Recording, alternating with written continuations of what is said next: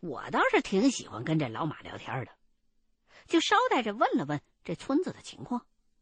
老马说，他们这村啊，虽然庄稼种的不错，可是因为比较偏，乡里头呢又因为这村人少，不肯专门给他们修路，所以日子过得还是比较紧巴的。我就说，大不了村子里边集资自个儿修呗，这样也算是一劳永逸、长远投资了。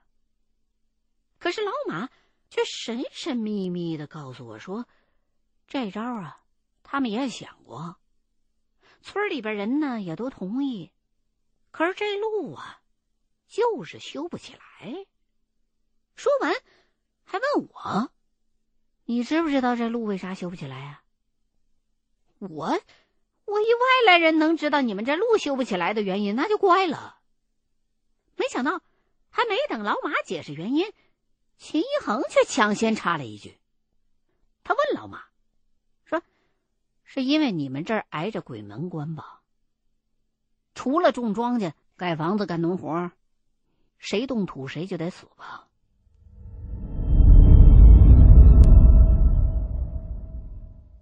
老马一脸的惊愕，我也是听得一愣。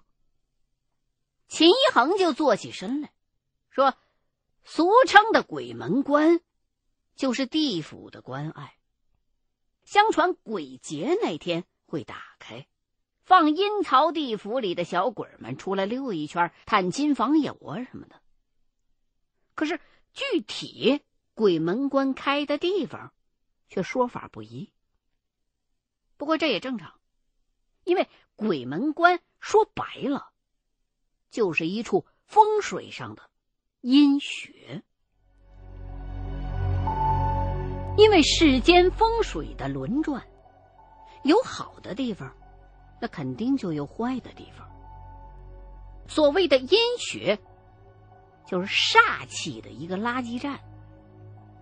这种地方全国各地有很多。人在这个地方的周围生活，虽然并没有直观的感受，但是难免会受到影响。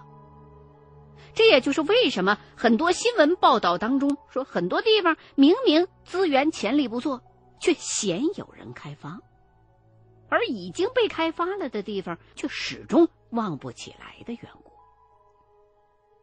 古代造成规划。往往会避忌这样的地方，而现代的开发区啊什么的，已经不太有人讲究这些个了。秦一恒的语速很快，但是我也能听出个大概来。他的意思就是说，这个村子旁边恐怕就有这么个阴穴。那这么一来，我就更弄不明白他带我来这儿的目的是什么了。老马倒是连连点头，但是也没多说什么。只是表示时候不早了，他去给我们准备晚饭，然后就走了。老马刚一出去，我就问秦一恒：“你带我来是来找阴学的？”秦一恒却摇摇头，告诉我说：“这次来是要去一处宗祠的。”啊！我听了就直皱眉，搞半天还是来看宅子的。这宗祠想必大家都知道是什么意思吧？就是祭拜祖先的一个场所，其实跟庙宇道观的功能差不些，只是一个是拜神的，一个是拜自己家的祖先的。很多名门望族都会有一个这样的场所，一来供奉祖先，可保家族兴旺安康；二来这也是一个大家族的象征。虽然很多人家都有供奉祖先的习俗，但是并没有几家有能力建设宗祠的。我就问秦一恒：“这宗祠什么样啊？”他照旧还是摇头，只是告诉我说：“如果不出意外，今儿晚上你就能知道了。”晚饭的时候，老马给我们弄了几个农家菜，倒也挺可口的。吃饱了肚子。秦一恒就叫我收拾东西，立刻动身。于是我就跟着他背着包上了村外的一条小路。今晚的月色明亮的出奇，所以这村外的山林当中，能见度倒是不错，省得打手电了。就这样闷着头往前走了，能有二三十分钟吗。前头的秦一恒就忽然停下了，回过头来叫我，然后手指了不远处的一个地方。我往那个方向一看，只见前方的小路岔开成了两条，其中一条蜿蜒着拐进了一片树林子。秦一恒就告诉我说：“那边八成就是了，你小心点。”说完，就递给了我一根木头签子，告诉我说：“你紧跟在我后头，要是感觉身体有什么不对头的话，就用这签子扎你自己的手掌心。”啊！我连忙问他：“是不是咱们遇上什么东西了？”秦一恒撇了一下嘴，问我：“注没注意到刚才老马两只脚的脚踝骨上都绑着红绳子？”我。回忆了一下，还真没注意。秦一恒就说：“那两条红绳子可不简单。通常的红绳是辟邪用的，比较细；而像中国结用的那种粗红绳子，很少有人愿意绑在身上的。可是呢，这个老马脚上的那两条红绳子。”不仅很粗，还绑在了那么奇怪的部位。如果我没判断错的话，他那两根红绳子里头，一定是裹着许多不足岁就死了的小孩的头发。他那两条红绳只是绕在外头而已。这种红绳有一个专有的名词。叫足缚，足就是双脚的那个足，缚就是捆绑的意思，把你缚住那个缚。这是方术的一种，通常是用来捆牲口的，怕牲口啊夜晚在外边被贪吃的小鬼给勾走。用在人身上的非常的少见。他们这个村啊。根本不是不能修路，而是被套了足缚的人永远都走不出这个村子去。如果我没猜错的话，恐怕这个老马早就不是活人了。听完秦一恒说的这番话，我汗就下来了。不是活人，嗯，老马。已经死了，可是死人哪有那么栩栩如生的？我回想了一下，确实很多地方都有在尸体下葬前在脚踝上绑粗红绳子的习俗，可那都是把双腿绑在一块儿，目的是防止诈尸啊。秦一恒摇了摇头，说：“这跟诈尸僵尸是两码事儿。中国的地域太过广阔，各地的习俗不尽相同，可多数地区都会有守灵的习惯，也就是人死之后，并不把这死者直接下葬，而是点起守魂灯，停尸三天或者七天。其实这说来呀。”也好解释。从玄学的角度上来讲，这是让死者的魂魄不着急散去，可以再看一眼留恋的家人，这就避免了死后留恋不去、困扰家人的事情发生。而之所以要派人守尸，也是怕不小心让有灵性的东西碰到尸体，引起真的诈尸。那么，如果站在科学的角度上来讲，其实啊。就是验证一下这死者是不是假死，省得匆匆下葬后悔莫及。因为这种憾事，在很多没有这种习俗的地区，时有发生。就是人死了之后，马上就给埋了，结果那是假死，然后呢，这人最后是被活活的闷死在棺材里头的。也有凑巧的，有活人路过坟地的时候，听见新坟里边传出来动静，以为是尸体诈尸了。其实，有很大可能，这种情况是假死的那个人醒过来了，在里头不停的撞击棺材板呢。但是老马这种，却跟这些完全相反。我说的不是活人。是说，现在他体内的多半已经不是他自己的魂魄了，已经是被什么东西给上了身，然后又有人用方术把这魂魄稳固在了这具躯壳里。在这样的乡间小路上，四周乌漆麻黑的，什么人都没有。听秦一恒讲了这么一大通，说不怕，那是假的。我心想，但凡刚才老马在饭菜里边下点东西，我们俩可就防不胜防了呀。秦一恒倒挺乐观的，说饭菜应该没问题，因为老马也是跟咱们一块吃的。眼下呀，还是尽快去到那个宗祠。去看看吧。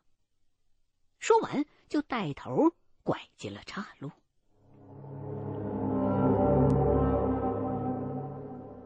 刚才向他指的方向看过去的时候，我已经隐约的看见了是有那么个建筑物的房顶，感觉应该规模不小。可是没想到，从树林子里边走了十几分钟，真正……走到这幢宅子面前的时候，我还是吃了一惊。这宅子实在太雄伟了，虽说比不上宫殿吧，可也差不到哪儿去了。这家人家肯定是个富甲一方的大户，否则谁家能有这么大手笔啊？秦一恒。并没有立刻带我往前去，而是和我一块儿躲到了一旁的树丛当中。我借着月光打量了一下这宅子，举架很高，可是也不能确定是不是就是多层，因为很多单层的古建筑为了讲究气派，也会修成这个样子。那房顶。是一律的黑瓦，不过也有可能是蓝的，毕竟距离比较远，又是夜间，颜色怕是会有偏差。这些跟大多数宗祠都差不些，唯一特别的是，墙体的颜色不是那种普通的灰呀或者白呀，是那种很斑驳的，一块白一块黄。我就问秦一恒：“一般这宗祠为了表示庄重，大多数不都是用白色或者灰色来粉刷外墙的吗？怎么这个这么奇特呢？”秦一恒也纳闷，说不出个所以然来。又观望了一会儿，看那宅子周围没什么动静，秦一恒就让我跟在他身后，悄悄的摸了过去。我们俩并没有直接进大门，而是先溜到了墙边我这才近距离的看清楚了外墙上头刷的东西，不是土黄色的漆，而是很多墙面底色是白的，但是在底色之上被大片大片的打上了黄色的腻子。我用手上去一摸，腻子还没干透，应该是最近才刷上去的。大家都知道，这腻子是不耐水的，刷上去如果赶上连天的阴雨，这腻子也会变软或者是被冲开。这就有问题了。而且这一片一片的腻子刷过的地方，也看不出有什么规律。秦一恒也觉得奇怪，回手由打包里边拿出一把瑞士军刀来，上前就把那腻子刮掉了一小块，露出了下头黑漆漆的墙体。然后他就转过头来告诉我，说这下边都是血。我啊了一声，立刻仰起头去一张望，别的地方不说。单就面前的这堵墙上，零零散散的，足有十几片被腻子盖住的地方。这要底下全都是血，那得被泼上多少啊！我就问秦一恒：“这这这这这这不会是人血吧？”幸好，秦一恒告诉我说：“这多半是牛血，很多工程。”修路或者建筑开工之前，都会有杀牛祭祀的习惯。只是这么多血，杀的牛怕是也不少。他也想不通这其中到底是怎么回事先撇开到底要不要活祭这点不说，但是把牛血泼到外墙上，就已经是宗祠的大忌讳了。血的煞气很重的，这样不就相当于泼了供奉的祖宗一脸血吗？合计了半天，我们也分析不出个所以然来。秦恒只好说：“咱们先进里头去看看吧，说不定就能找到答案了。”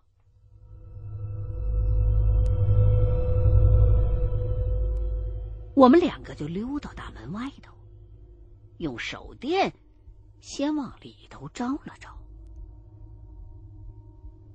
进了门是一小片院子。穿过院子，才能到祠堂的正门。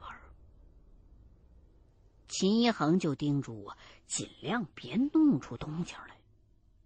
然后他自己就先走到了门前。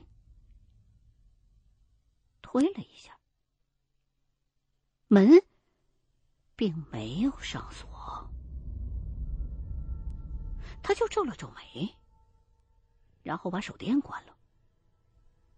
一看他关了手电，我也就照做。这么一来，两个人就谁都看不清谁了。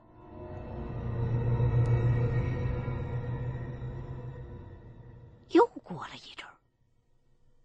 我的眼睛才适应了黑暗，看见秦一恒还站在门前，像是在犹豫。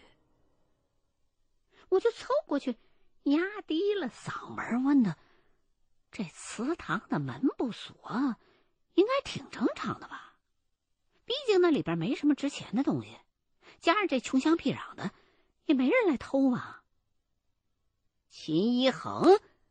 却对我耳语道：“不是怎么回事我感觉这个祠堂里边有怨气，好像还不小。刚才开门的时候，吓了我一跳。”听他这么一说，我的心也提到了嗓子眼儿，连忙问他：“那怎么办呢？”秦一恒就低声告诉我说：“我不是给了你个签子吗？那是桃木做的。”如果一会儿进去感觉有东西想上你身的话，你就使劲戳自己，戳破了就没事了。我连忙点头，心说：“你小子教我的怎么全都是自残的招式啊？”可他说的这么严重，我也就不由得攥紧了手中的钳子。秦一恒又等了一会儿，冲我比划了一个。跟我来的手势，就推门走了进去。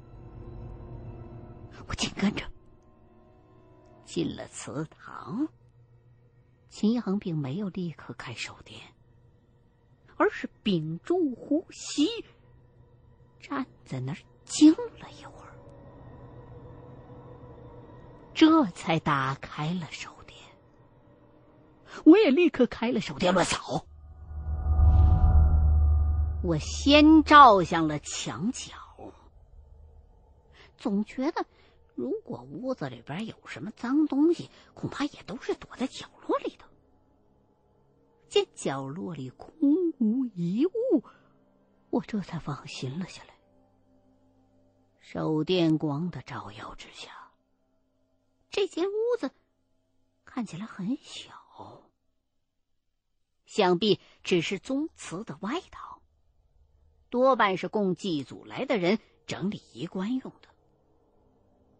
我就又把手电光向前照，这一照差点没把我吓死。只见正前方站着一个血淋淋的人，正一言不发的看着我。